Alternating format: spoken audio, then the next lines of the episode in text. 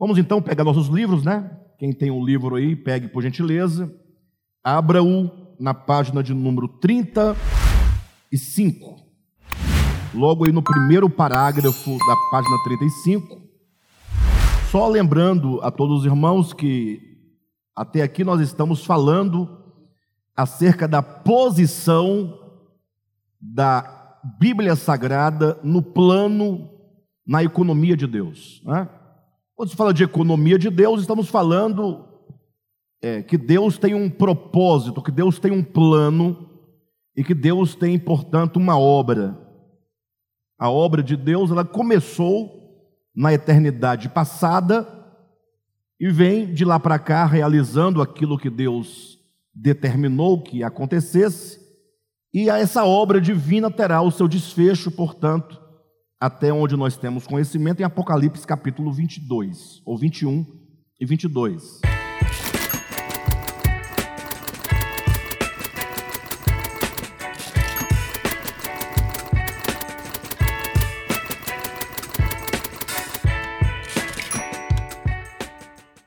Então, ao falar de economia de Deus, falamos da obra que ele está fazendo.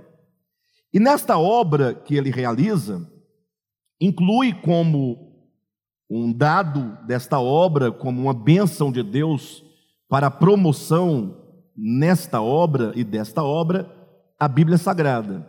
Então, a Bíblia Sagrada, ah, que é o, o instrumento imediato e palpável, né, tangível, nós podemos pegar em nossas mãos, ler, interpretar, compreender, tem um papel muito importante né, na história, sobretudo na história da igreja. Acontece que nós temos observado, e começamos a falar disso semana passada, que me parece que por muitas pessoas não compreenderem o lugar da Bíblia na economia de Deus, acabaram colocando-a num plano excepcional, inclusive de primazia, se não em maior primazia do que a própria palavra de Deus, que é o Cristo de Deus. Nós sabemos pela própria Escritura que a palavra de Deus, ela é uma pessoa. Né? Basta você ler com clareza João capítulo 1, versículo 1.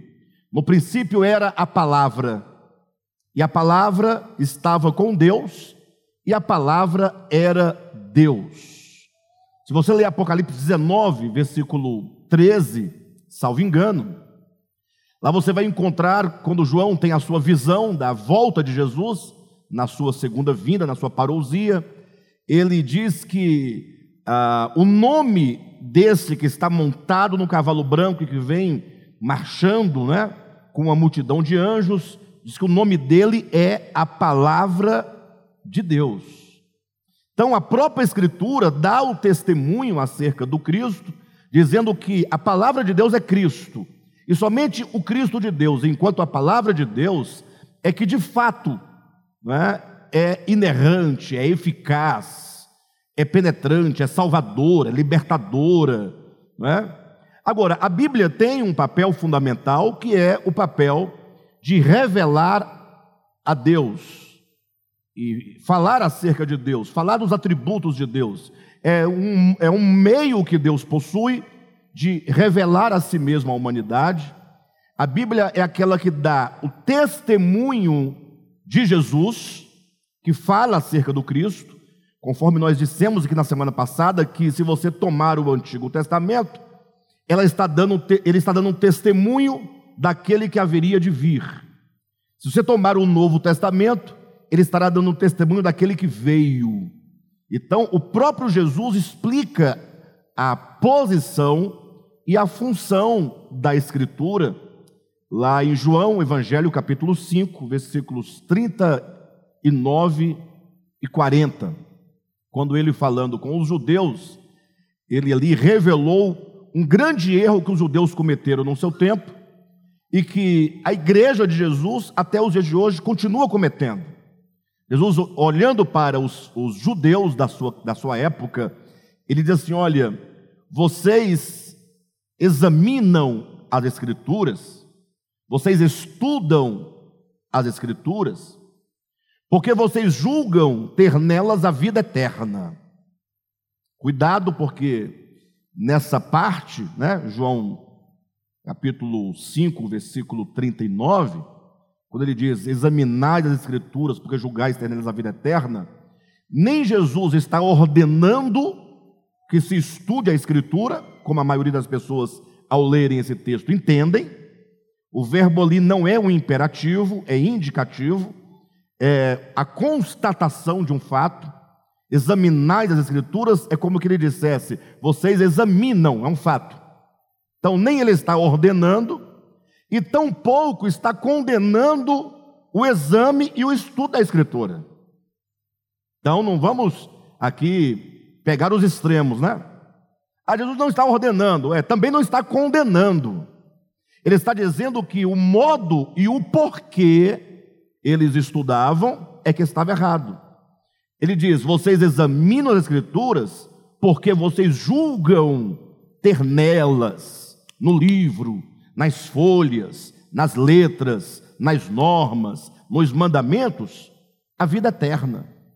Como se você tivesse ali um manual de conduta e de ética moral e cristã, e que no cumprimento dela você tem vida eterna. Não, não é isso. Jesus disse: vocês examinam porque vocês julgam, vocês acreditam que nesse exame vocês obterão vida eterna. Entretanto, diz Jesus, são elas mesmas que de mim testificam. Em outras palavras, ele está dizendo: a Escritura não é um manual né, por meio do qual se viver para obter vida eterna, mas a Escritura é um testemunho daquele que, sendo a própria vida, pode dar vida eterna. O papel da Escritura é um papel mediador, é um papel é, intermediário, é um papel, é, é, é tem uma função mediadora, está, na verdade, é apenas um meio que Deus usa para dar o testemunho acerca da palavra de Deus, para dar o testemunho acerca da vida, para dar o testemunho acerca do Cristo de Deus. Jesus completa, portanto, dizendo: E no entanto, vocês não querem vir a mim para ter vida. Então, os judeus iam às Escrituras, mas não iam a Cristo. Inclusive os judeus, eles, ah, segundo consta, né, no próprio, nos evangelhos, Mateus, Marcos, Lucas e João, eles usavam a, a própria escritura hebraica para confrontar, né, e para de alguma maneira desestabilizar o próprio Cristo, para colocar em xeque a pessoa, a mensagem e a obra de Cristo. Então Jesus está dizendo: olha, é um erro vocês acharem que a Escritura tem um fim em si mesma. Isso é um erro. Elas dão o testemunho de mim. Uma vez que você vai à Escritura, você então tem o testemunho de Cristo, então agora você deve ir a Cristo. E talvez seja este o nosso maior erro. O nosso maior, me refiro a nós, cristãos do século 21. Nós examinamos muito a Escritura e devemos examiná-la, com certeza, devemos examinar, né? conhecer, estudar, não, para não sermos enganados. Entretanto, nós não podemos parar ou reduzir a vida cristã ao mero exame. A Bíblia deve nos servir como meio para que nós conheçamos a Cristo. Uma vez que nós entendemos a Cristo, então devemos nós agora ir a Ele, ter comunhão com Ele, receber a Cristo, receber Sua palavra no nosso coração, para dentro de nós, para que esse Cristo seja trabalhado na nossa alma, no nosso coração, na nossa mente, na nossa consciência, para que tenhamos uma experiência com a própria palavra de Deus, que é Cristo, e não ah, uma mera compreensão intelectual do texto sagrado. Perfeito? Então temos dito que, por um lado, a escritura, ela tem esse objetivo, dar o testemunho acerca de Cristo. Por outro, como nós falamos por último, na última mensagem, quando lemos a Bíblia como um todo, nós precisamos é, contemplar em cada história, em cada personagem, contemplar a nós mesmos. Ou seja, não pense você que as personagens bíblicas, os contextos bíblicos, as histórias bíblicas, é, nos servem tão somente para você conhecer o passado desses homens de fé. Não, eles estão ali como que representando as nossas dores, as nossas fraquezas, as nossas esperanças, né? as nossas lutas. Eles representam todo o drama da humanidade no curso da sua história. Então é preciso, como diz aqui no finalzinho, de onde nós paramos, na página é, 34, que ao lermos as Escrituras, não é? olha, a leitura do livro sacro, página 34, né? quarta linha de baixo para cima. A leitura do livro sacro, portanto, não deveria esgotar-se em si mesma, como se fosse um caminho a ser percorrido objetivamente pelo homem. Antes deveria produzir um efeito reverso, em que o leitor, depois de vislumbrar a si mesmo e a Deus nas páginas das Escrituras, se voltasse para dentro de si, onde todas as coisas acontecem.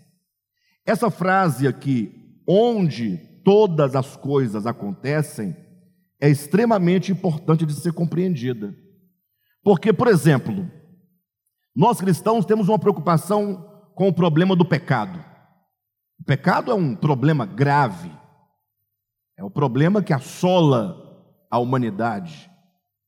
Agora, se você tão somente estudar as Escrituras e então começar a colher um versículo aqui, outro versículo ali, para começar a montar uma cartilha do que se deve fazer e do que não se deve fazer, você não vai absolutamente conseguir cumprir com essas regras. Nós somos provas disso. Mas a maior prova disso é o próprio Deus, que tendo feito uma aliança com o povo de Israel, baseado em meros preceitos, que é a aliança do Sinai, Deus disse que logo esse povo, o povo de Israel, quebrou a aliança. O Novo Testamento vai ensinar que eles quebraram porque eles não tinham como corresponder a objetividade de mandamentos escritos, na forma de ordenanças. Por isso o próprio Deus diz: Eis que farei nova aliança. Farei uma outra aliança. Ora, se a primeira aliança fosse sem defeito, esse é o argumento de Paulo, em Hebreus, em Colossenses, em Gálatas, por que necessidade haveria de se ter uma nova aliança? Se a primeira aliança fosse sem defeito, qual a necessidade de se ter uma nova aliança? Alguém pode perguntar: e qual é o defeito da antiga aliança?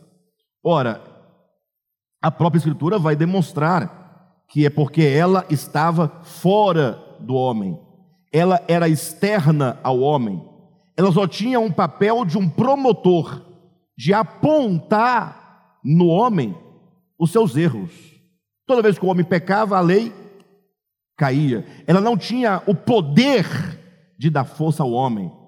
Em palavras mais claras, não existe nenhum mandamento, por mais que você acredite naquele mandamento, que você concorde com ele, não há mandamento capaz de alterar a sua conduta humana, porque o pecado não é uma coisa externa ao homem, mas é interno. O pecado é uma questão do coração.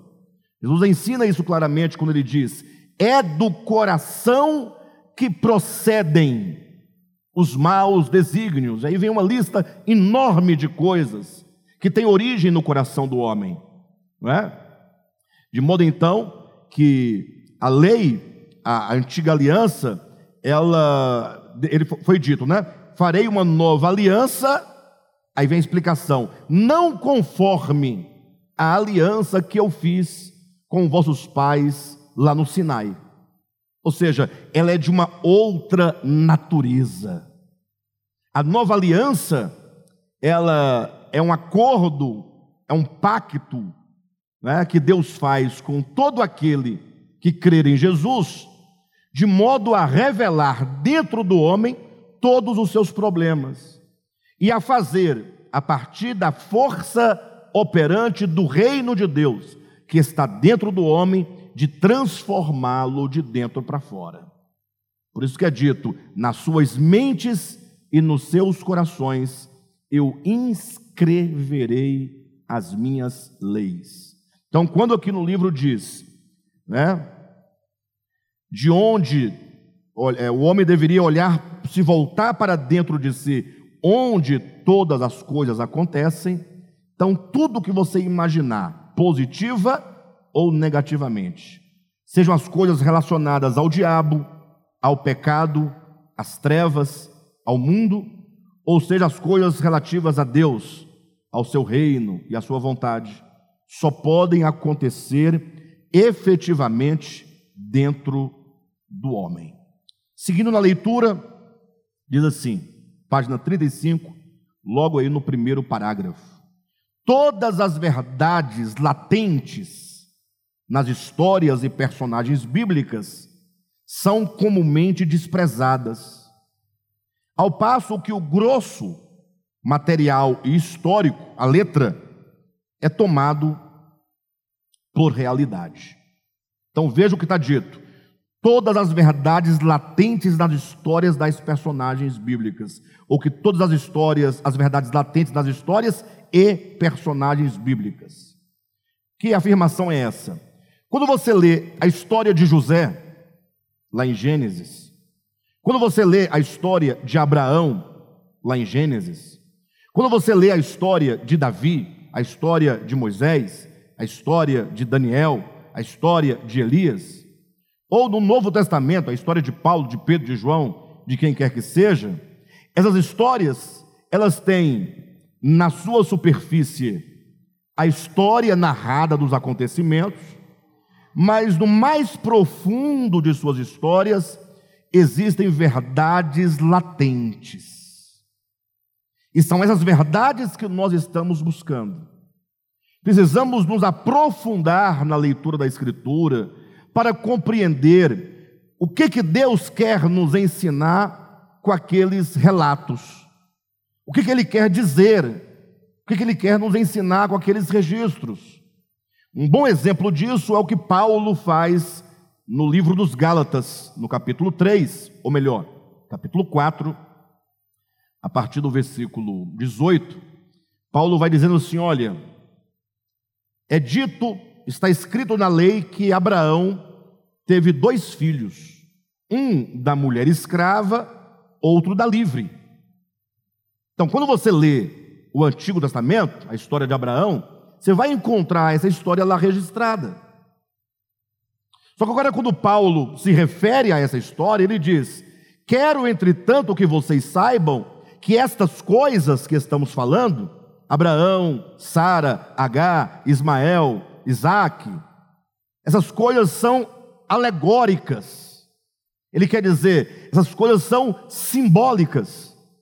Você não pode olhar o registro pelo registro, mas ler o registro e perguntar: o que isso quer me ensinar em relação a Deus, em relação à Sua vontade, em relação à Sua economia, em relação a mim, em relação à minha experiência no mundo? Aí Paulo vai dizer: essas coisas são alegóricas, porque essas duas mulheres, Sara e H, diz Paulo, são duas alianças.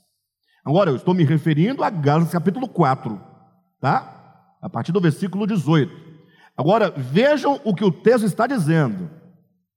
Paulo faz referência a Sara e Agar, as duas mulheres que foram mães dos dois filhos principais de Abraão, Ismael e Isaac, e ele diz: essas coisas, essas mulheres, esses filhos, Abraão em relação a Sara, Abraão em relação a Agar, e Abraão e Sara em relação a Isaac, Abraão e Agar em relação a Ismael, essas coisas são alegóricas. As coisas são alegóricas. Ele diz: porque essas mulheres são duas alianças. Então, quando você olha a história enquanto enredo, você tem alegoria. Se você consegue aprofundar, você encontra o significado. E agora, quando eu leio, já não são mais duas mulheres do passado, Quando eu leio e compreendo, à luz da própria Escritura, essas mulheres são duas alianças. Eu compreendo a aliança do Sinai e compreendo o Novo Testamento olhando para esse registro de Abraão, Sara e Agar e seus respectivos filhos. Quem está me entendendo? Então, olha só o, a, o caminho que nós estamos tomando. Um caminho não de desprezar a Escritura, como muitas vezes nos acusam. Pelo contrário, nós valorizamos a Escritura, colocamos-la no lugar devido que ela possui, e agora queremos nos aprofundar em todo o seu texto para compreender as verdades essenciais do Evangelho. Ou seja, quando se lê a Escritura pelas histórias, a Bíblia fica um livro obsoleto. Lógico, porque você vai ler a história de Abraão, de Sara, de Agar, e daí? Histórias que aconteceram há quatro mil anos. E o que, que tem a ver? Você leu, você sabe a história, sabe contar a história, e aí? É uma coisa obsoleta.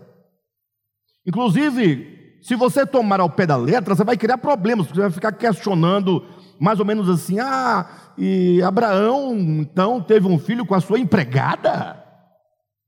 É estranho.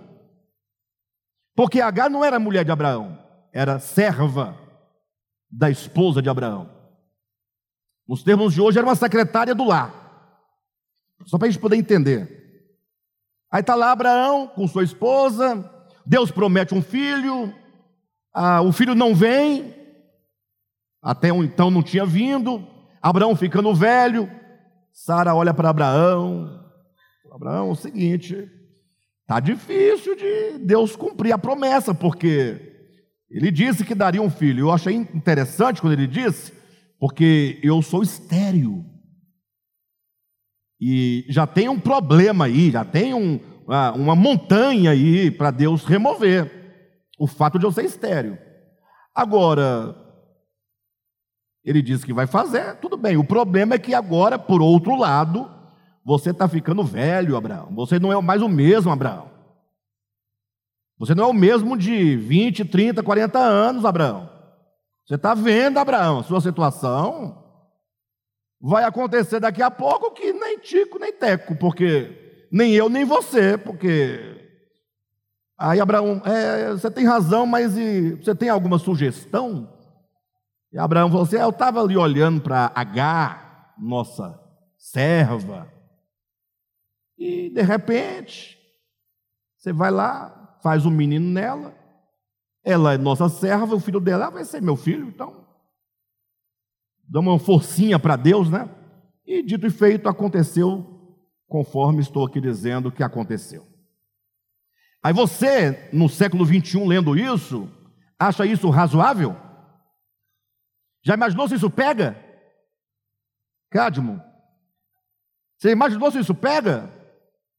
De repente está lá fazendo. Porque teve um dia desse aí, recentemente, ah, tem alguns anos já, é, até passou no Fantástico e nos jornais, um pastor de um dado lugar aí leu a Bíblia de maneira equivocada, estava tendo uma relação, o pastor da igreja, com um membro, uma membra, para ficar mais claro, para que ninguém tenha dúvida, com uma membra de sua igreja, com o consentimento do esposo dela.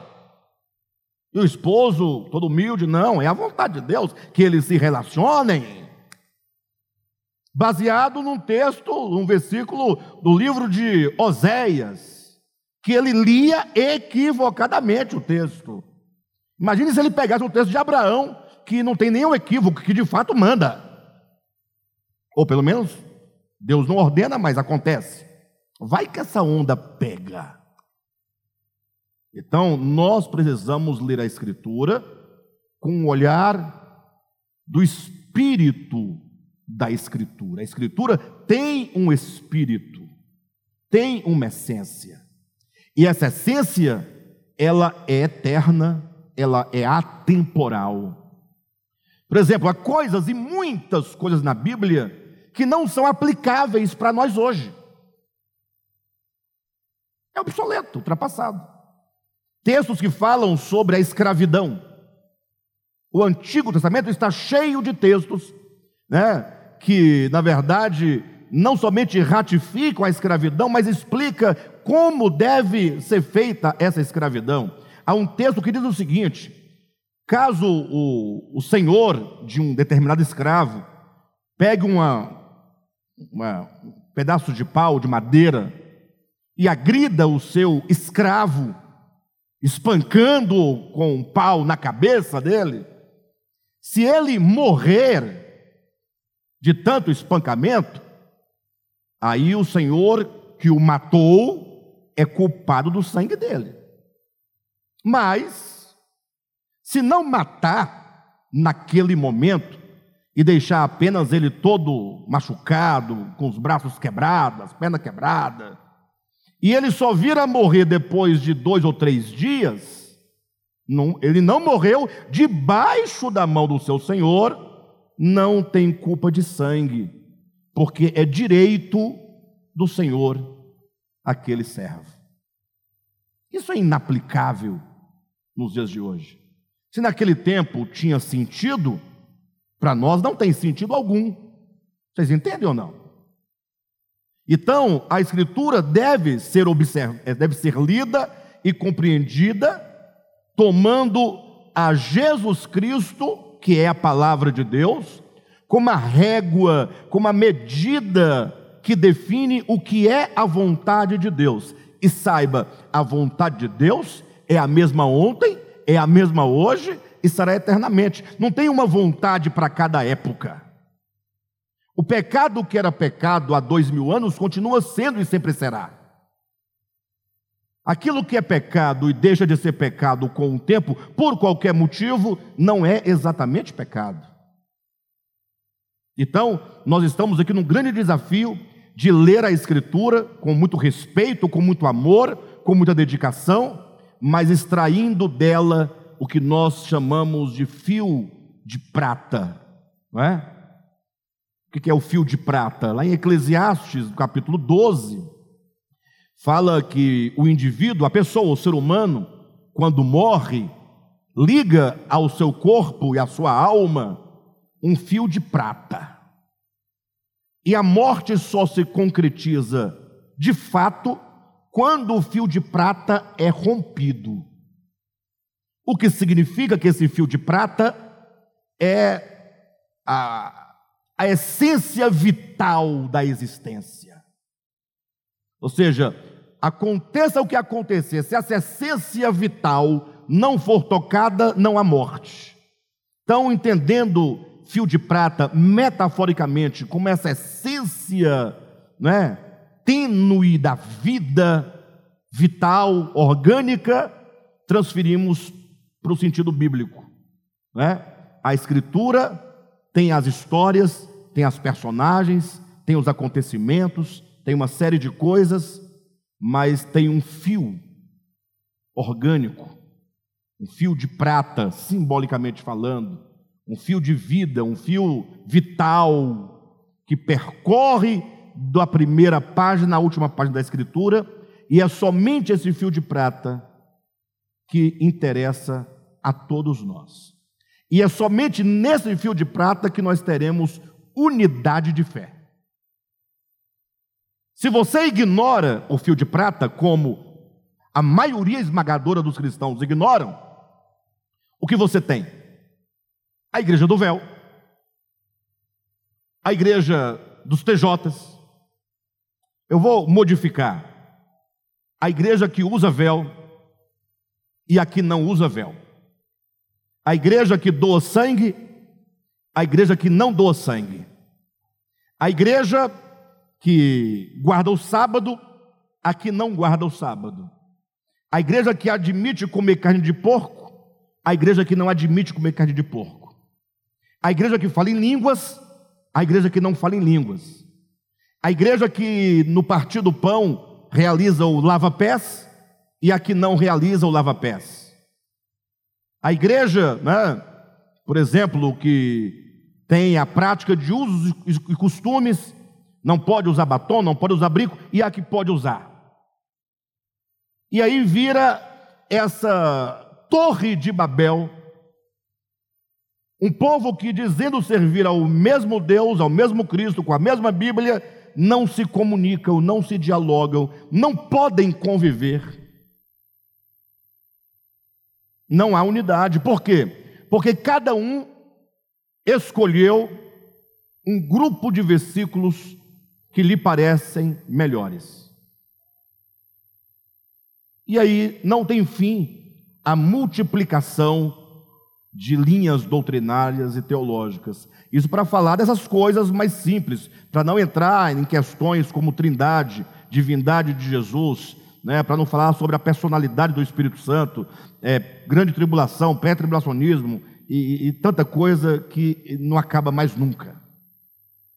Então nós temos que encontrar esse fio de prata. Esse é o nosso grande desafio. Seguindo a leitura do texto, é, primeiro parágrafo. Todas as verdades latentes nas histórias e personagens bíblicas são comumente desprezadas, as verdades latentes, esse fio de prata, esse fio orgânico, vital, que é a revelação do Cristo, da sua vontade, ao passo que o grosso material histórico é tomado por realidade. O resultado disso são cristãos que sabem nomes de personagens, conhecem bem as histórias e a geografia bíblicas, decoram versículos, defendem preceitos, mas desconhecem a força motriz capaz de os mover na prática da justiça. Puxa, olhem para mim. Fala a verdade. Os cristãos, eles se arrogam e até se orgulham na relação para com os católicos, dizendo que nós evangélicos lemos a Bíblia, nós evangélicos estudamos a Bíblia, nós evangélicos seguimos a Bíblia, nós evangélicos conhecemos a Bíblia. E vocês católicos não. Não tem essa essa questão não tem? E aí você pode pegar o melhor pregador, ele sabe as histórias bíblicas. Pregadores que fazem é, é, uma pregação, tomando uma história bíblica, fazendo toda aquela narração maravilhosa, com ênfase, com produção musical e tudo. Sabe tudo, mas falta-lhes, falta à igreja, aos cristãos, a força motriz que os move à prática da justiça. Falamos muito. Sabemos até o nome da mãe de Moisés. Joquebed. É, Joquebed. Mas e daí? O que, que a Joquebed vai fazer por você? Quando você estiver na tentação, na sua inclinação, na sua avareza, na sua impureza? Nada. Nada. Não é que não deva saber, saiba, tá bom. O problema é que você só sabe o nome Joquebed. E Joquebed não pode resolver sua vida. Nome do pai de Sansão. Ah, os devapianos não sabem, não sabem? Manoá. Você sabia? Ah. O nome da segunda esposa de Abraão, depois da morte de Sara. Essa aí vocês sabem. Ketura. Ah, Ketura. Ah, Ketura. Lembrou de Ketura? ah, e daí? No final, Ketura, Joquebed, Manoá, não vai resolver nosso problema. Não é que não devamos saber. Se souber, tá bom. E se não souber, tá bom também. O que não pode faltar é a compreensão do caráter de Deus, daquilo que Deus é, em verdade, revelado na pessoa de Jesus. Porque somente conhecendo o que Deus é na pessoa de Jesus, e você então recebendo esse Cristo que mostra o Pai, que revela o Pai, sendo trabalhado por suas palavras, é que você vai se tornar alguém capaz de acolher o seu próximo a despeito das suas mazelas. Mas nós não somos capazes de acolher ninguém. Ah, nós somos capazes de acolher gente rica e gente importante e gente que tem dinheiro e que não tem problema. É. Calma. Há pessoas, há muita gente boa que tem a capacidade de acolher, mas de modo geral, quando você olha, você não vê uma igreja acolhedora. Você não vê. É homossexual? Para fora, vai para o inferno. É. Camarada está com problema de alcoolismo, não serve. Aí serve. Na verdade, não é que serve, é que o, a igreja é o lugar dos doentes. Todos são doentes, em maior ou menor grau, é isso que temos que entender. Os pastores são doentes, mas a igreja olha para os pastores como homens que não têm pecado. Como assim? E o pior, a igreja não aceita alguém no seu meio que tenha pecado. Então ela tem que se expulsar de si mesma. Porque aquele que diz que não tem pecado é mentiroso, está na Escritura, palavras de João. O problema é que o meu pecado é um gato doméstico, siamês, ou então é um poodle, é animal domesticado. E o do outro eu acho que é uma onça, que é um urso. Mas tudo é animal. Tudo tem a natureza animalesca. No céu, entenda céu, no reino de Deus, como vocês quiserem entender, né? não, na eternidade, não há espaço para o pecado, nem para o meu, nem para o seu. Razão porque Jesus veio ao mundo para nos salvar, para nos libertar. Só que essa salvação que ele nos oferece não é um ingresso que te garante a entrada naquele dia. Não. Eu estou cansado de as pessoas me perguntarem, pastor, quem faz isso perde a salvação? Como assim perder a salvação? E porventura alguém ganha a salvação? Se alguém disser que tem salvação, eu vou dizer: mostre-me a tua salvação. Pronto. Você tem a salvação? Tem, me mostre. Ah, é coisa que só eu e Deus sabe. Ele me deu. Cadê a salvação? Sabe como é que se mostra a salvação? Com boas obras, com caridade, com perdão, com graça. Quando o camarada está suficientemente suprido com a graça de Deus transformadora que o leva a perdoar, a acolher, a socorrer, a dividir, aí ele está mostrando a salvação. Salvação enquanto uma obra que Deus realiza dentro do homem. Pastor, mas a Bíblia diz que Deus nos deu a salvação. Sim, Ele te deu a salvação porque Ele já abriu o caminho na consciência humana, porque Ele já nos deu o Evangelho revelado, porque Ele já nos deu o seu Espírito, e é o Espírito dele quem fará essa obra de mudança, de santificação, de transformação. O problema é que nós estamos preocupados com o pecado do outro. Você imaginou se é, as pessoas que são a maioria absoluta, que se preocupa com o pecado alheio, se preocupasse com o seu próprio pecado? Cada um preocupado com o seu próprio pecado. Cada um. E quando você conseguisse de alguma maneira vir o pecado alheio, a miséria alheia, você sofresse profundamente de compaixão e passasse a interceder pela vida dele, orar por ele. E se porventura te for aberta uma, uma possibilidade, você em amor abraçar o irmão e repreendê-lo em amor, no sentido de ensiná-lo, de acolhê-lo, de conduzi-lo, lembrando que o amor cobre multidões de pecados. Olha que coisa maravilhosa. Mas não Gente, pelo amor de Deus, veja aí o TikTok.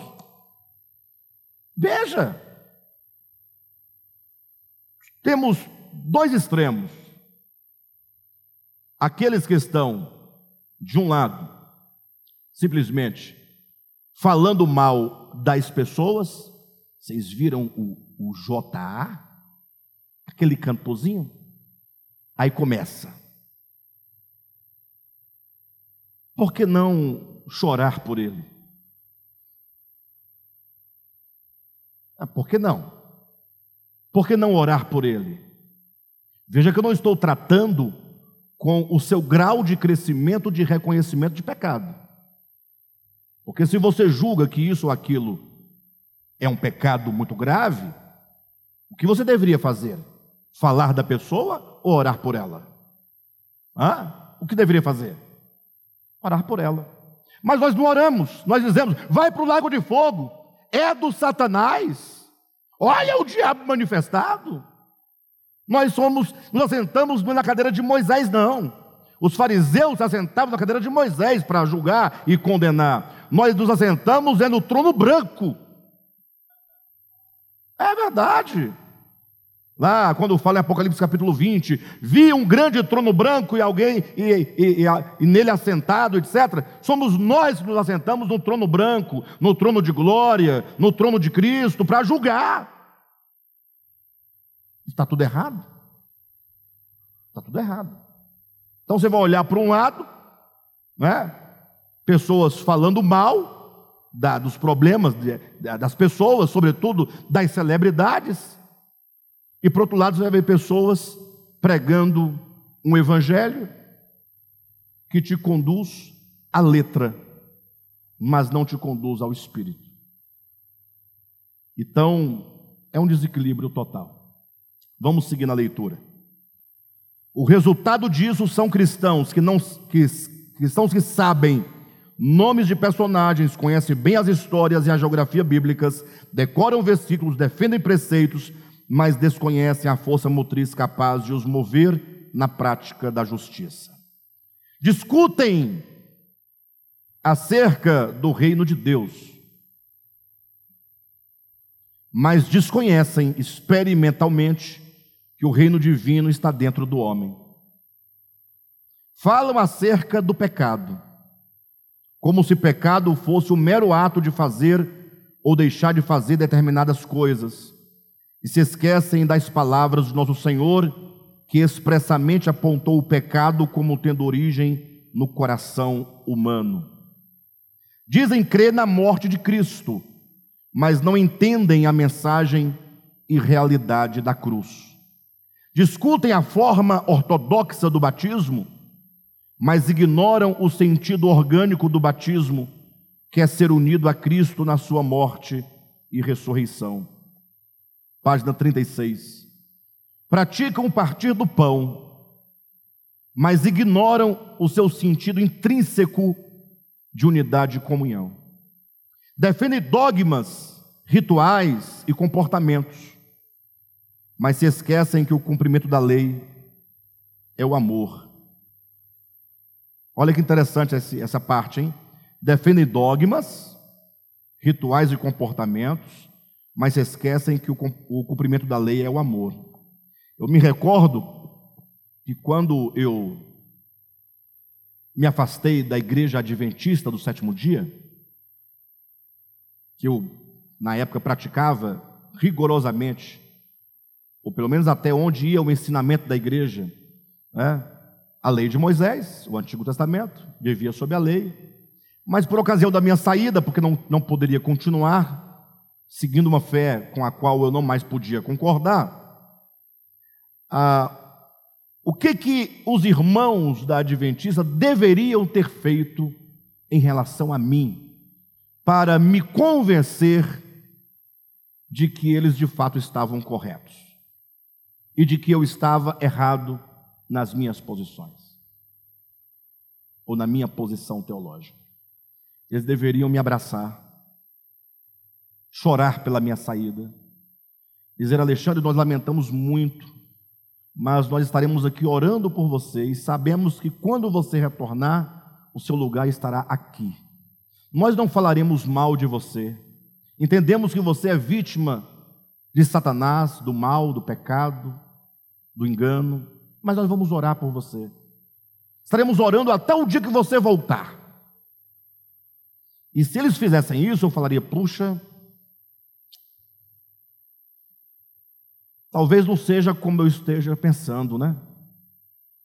Mas não, uma grande parte da turma que convivia comigo demonstrou exatamente o que a Escritura me mostrava. No momento que você não mais fizer parte do grupo da lei, dos circuncidados, dos sabatistas, né, da, da dieta de Levítico 11, você será por eles crucificado. Eles vão te expulsar, como o cego foi expulso do templo. Então, eu podia ver na prática o que a Escritura falava. Ora, vamos discutir se temos que guardar o sábado ou não? Aí discutimos, brigamos, ofendemos. Isso é para quem defende o sábado e para quem não defende também. Porque a, mágoa e o ferimento está de ambos os lados.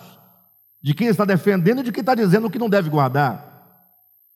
Ferimentos mútuos, ofensas mútuas, e o objeto da discussão, a lei. Nos esquecemos que o cumprimento da lei é o amor. E, portanto, o amor não poderia nos levar a ofensas. Sim ou não? Veja como que nós, incluindo a mim no processo, não tínhamos muita clareza desse fio de prata, dessa essência. Hoje nós não temos mais tempo e nem ânimo para debater essas coisas. Bobagem. Bobagem. Hoje, se alguém disser que é assim, nós vamos tentar demonstrar alguma coisa, mas não havendo meio, nós encerramos aquela conversa e dizemos: vamos continuar e nós vamos crescer e o Senhor vai nos iluminar. E vai dar certo, no final vai dar certo. Porque todos aqueles que têm um coração para o Senhor com sinceridade, o Senhor, mais cedo ou mais tarde, vai iluminar o coração daquela pessoa e todos nós vamos compreender o que é a verdade de Deus. Amém, queridos? Então, seguindo,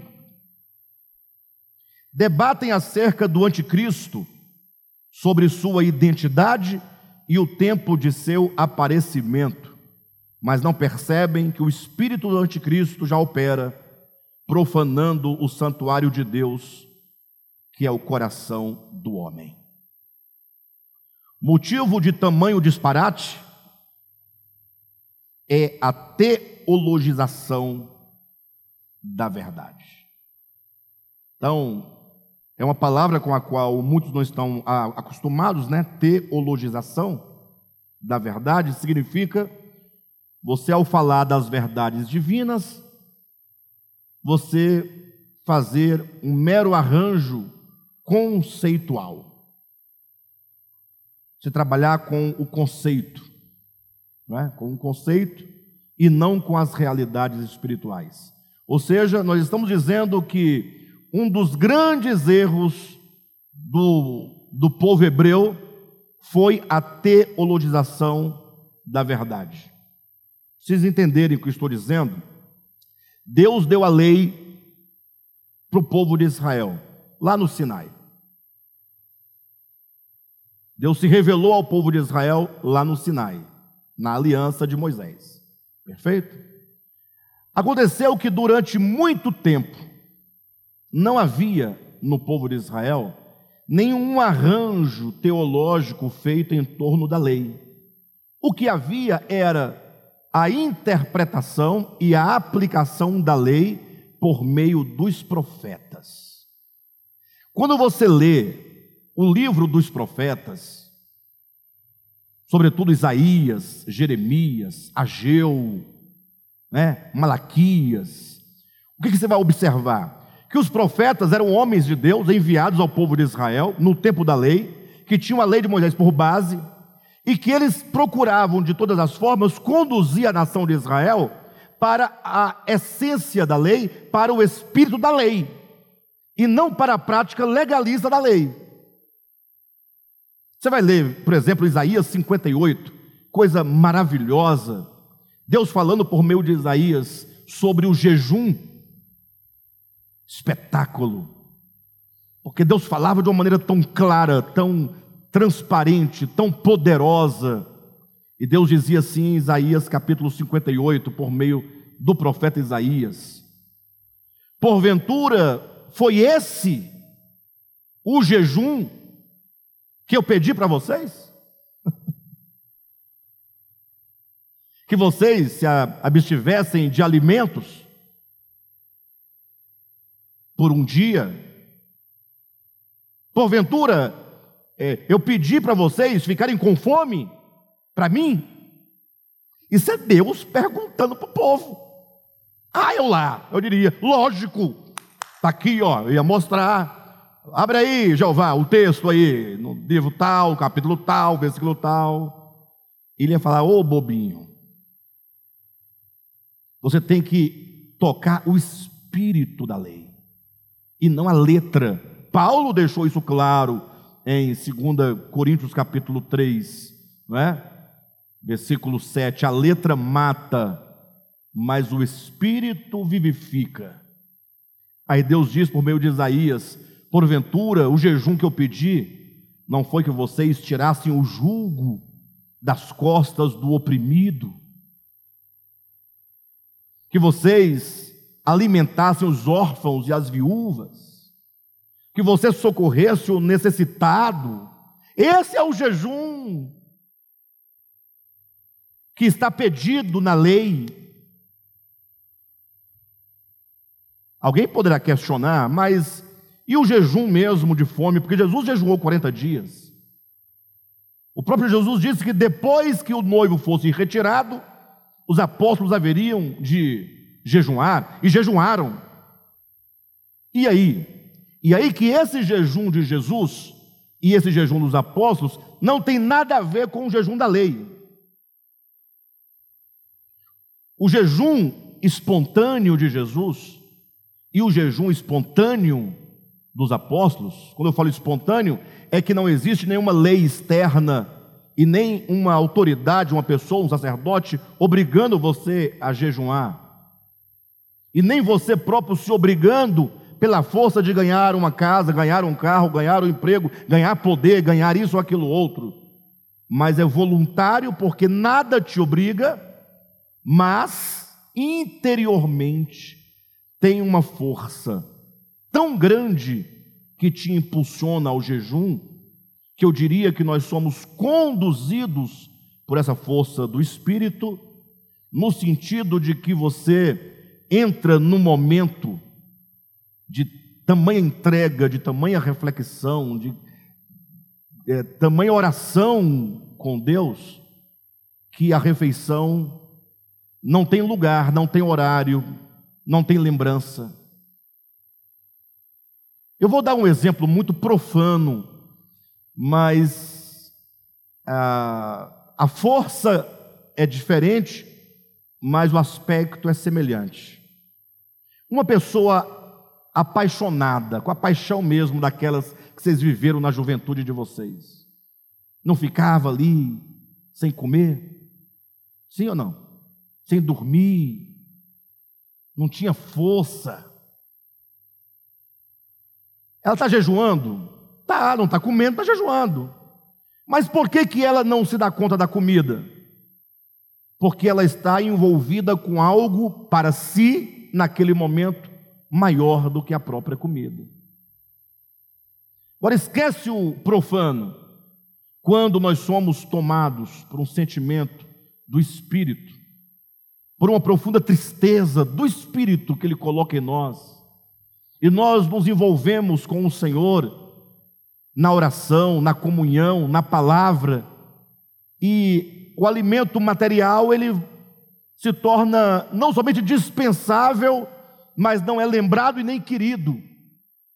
Porque o meu momento agora, eu tenho uma fome muito maior para ser saciada. Esse é o verdadeiro jejum espontâneo. Em nenhum lugar da lei e nem do Novo Testamento diz que foi pedido que Jesus devesse jejuar 40 dias. Nenhum lugar diz isso. Mas quando Jesus, homem, Jesus, homem, presta atenção, foi ao Jordão para ser batizado por João Batista, e ali era praticamente no mundo espiritual a inauguração do ministério de Jesus. Eu digo no mundo espiritual, porque no mundo físico a inauguração aconteceria 40 dias depois. Mas quando Jesus foi batizado e recebeu o Espírito Santo, ele foi ungido.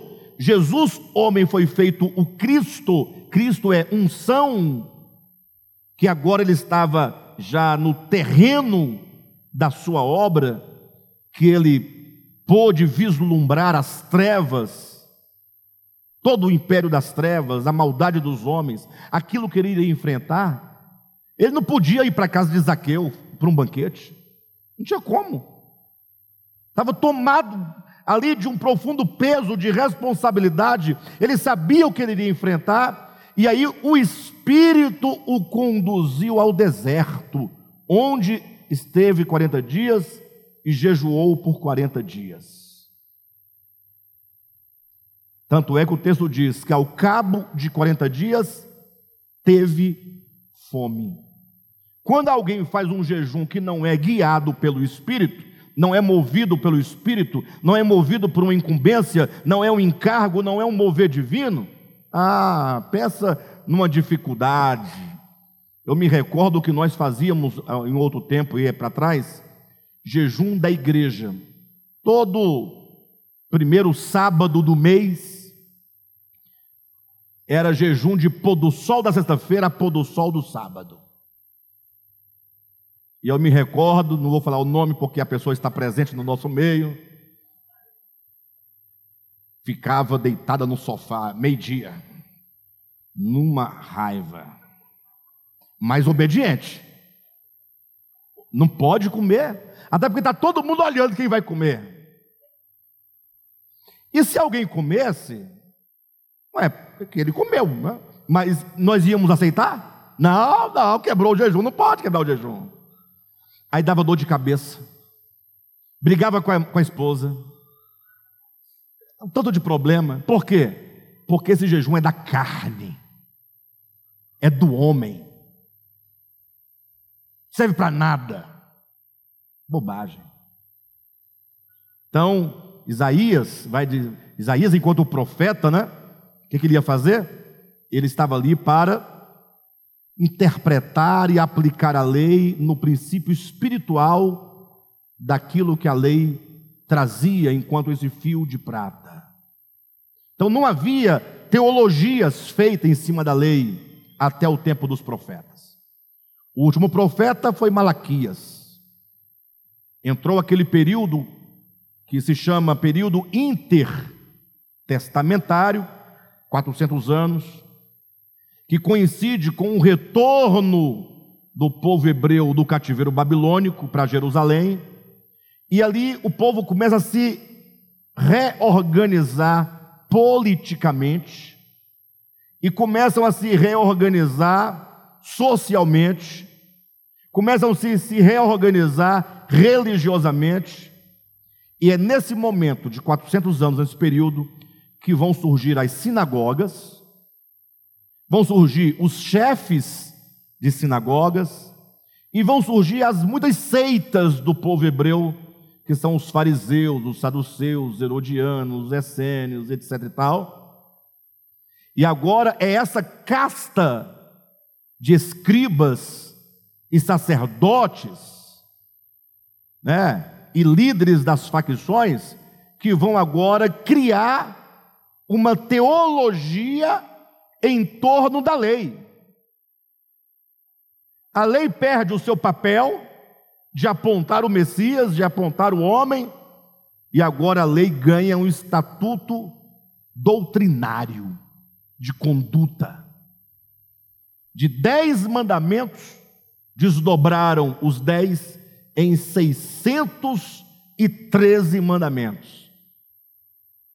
Não podia caminhar um quilômetro em dia de sábado. Não podia cuspir no chão no dia de sábado. Porque vai que, quando você cospe, coincide que o cuspe cai em cima de uma pequena semente que estava no chão, e esse cuspe ali com a terra faz a semente germinar, você estaria trabalhando, semeou, cultivou. Por isso, quando Cristo vem e ele cura um homem em dia de sábado, quando o homem pegou a sua esteira, não era cama igual nós temos hoje em dia, não, é aquele tapete velho, de palha, colocou nas costas, logo chegaram os guardiães da lei, né? Os, ah, os espiões de Moisés, dizendo: oh, não é lícito carregar o leito em dia de sábado. Aí o paralítico tem nada para dever para ninguém, falou: ó, oh, quem, o homem que mandou eu levantar e andar, mandou eu carregar e ir embora. Então, está resolvido. E foi-se embora. Isso deixava os legalistas furiosos. Então, o povo de Israel criou a teologização da verdade nesse período intertestamentário, por meio dos sacerdotes, escribas, fariseus, da casa toda de liderança. Veio Cristo, Cristo, na sua simplicidade, né? ensinou acerca do reino de Deus dentro do homem, o pecado dentro do homem, foi explicando sobre o amor, sobre a graça, o perdão, a misericórdia e tudo mais. Aí começou a igreja primitiva, uma bênção. Aí, quando começa já no segundo século, já começa uma sementezinha de teologização da verdade por alguns filósofos cristãos, mas quando chega no sétimo século da era cristã, começa ali a escolástica e dali para frente só vai parar nesse período da Igreja Católica Romana em São Tomás de Aquino, que coroou a teologização da verdade, mas depois veio a Reforma Protestante e continuou fazendo doutrina e doutrina e doutrina e doutrina e doutrina, de modo que hoje são tantas doutrinas que ninguém conhece todas, embora todos sejam cristãos, e as que você conhece, você não concorda com a maioria delas. Mas tem quem concorde com elas e discorda de você. Ou seja, com o que, que nós estamos preocupados? Com o quê? Para saber, né, que tamanho exato abaixo do joelho ou acima do joelho a saia é pecado ou deixa de ser pecado. Essa é a preocupação. É a preocupação se pode tomar uma taça de vinho ou duas taças de vinho, ou três, uma garrafa, um galão. É a preocupação. É, é a preocupação se porventura o homem pode depilar o corpo ou não pode depilar o corpo, porque no meu tempo não depilava o corpo, o homem não depilava. Hoje em dia, os meninos não têm pelo, já está nascendo sem pelo de tanto depilar. E a preocupação é essa. É, olha a preocupação da igreja. O anticristo vai surgir de onde? Uns falam dos Estados Unidos, outros falam, não, da Europa. Outros falam, opa, Europa é muito grande, Grécia. Mais especificamente, a preocupação é: o anticristo já nasceu? Não nasceu ainda? A preocupação é: Jesus vai voltar antes da tribulação ou depois da tribulação? Agora, com a vinda mesmo, ninguém quer saber de nada. Mas a curiosidade e a doutrina, tem, existem debates na televisão, gente. Pô, gravar um programa de televisão caro para colocar dois camaradas para discutir e para tentar provar que Jesus vem antes. Não, vem depois. Aí acaba e fala assim: e agora? Ah, vamos para casa, ué, não deu nada. E se ele vier antes? Se prepare. Se vier depois? Se prepare. Ué. Ou seja, nós estamos preocupados em qualquer coisa, menos no necessário. Então, quando dizemos o problema de tudo isso é a teologização da verdade é exatamente fazer a, a conceituação da verdade em forma né, é, de meras, é, de meros conceitos. Conceituação mero conceito ficou difícil. Mas de todo modo, é, eu vou dar um exemplo prático para a gente poder encerrar por hoje, mas é mais ou menos assim. Vamos teologizar um pouquinho aqui, tá bom? Vamos teologizar um pouquinho aqui. Qual é o grande problema do homem? O maior problema, o único problema do homem, só tem um problema o homem, é o pecado. Não é? Pecado. Seja ele em qual for a forma que ele se manifeste. Perfeito? Então, vamos teologizar para vocês entenderem o que é a teologização da verdade. Existe uma verdade acerca do pecado, mas como isso não nos importa, vamos criar alguma coisa para substituir esse problema que nós temos de lidar dentro de nós.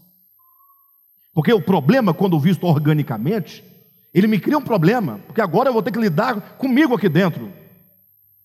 O Espírito vai me iluminar, vai mostrar as trevas do meu coração, e aí eu vou ter que me resolver, eu vou sofrer, vai ser uma luta.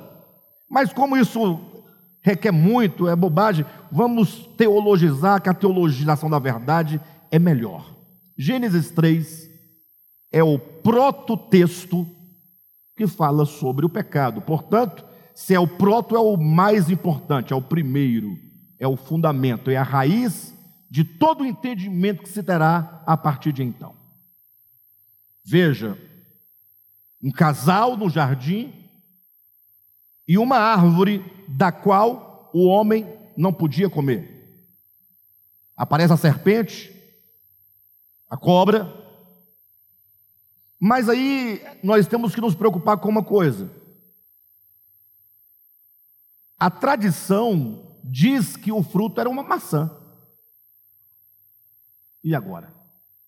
E eu tenho até elementos históricos e mesmo eh, da nossa época que nós podemos usar para poder constatar esse fato.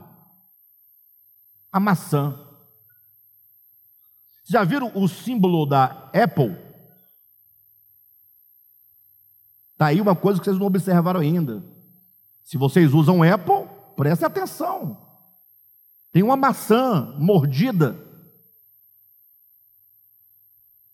Você está abrindo as portas para Satanás entrar na sua casa.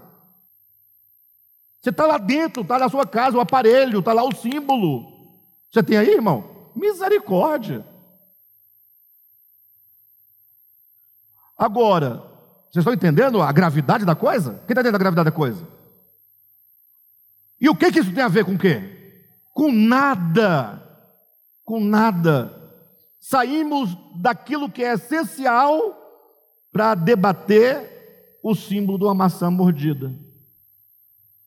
E, e, tem gente que acredita, que cai nessa onda aqui. Tá bom, mas digamos que isso é tão rudimentar que ninguém mais. Todo mundo já sabe que não é maçã, Alexandre. É, e qual fruta que era? Ah, qualquer uma que seja. Pode ser um melão, uma uva. É.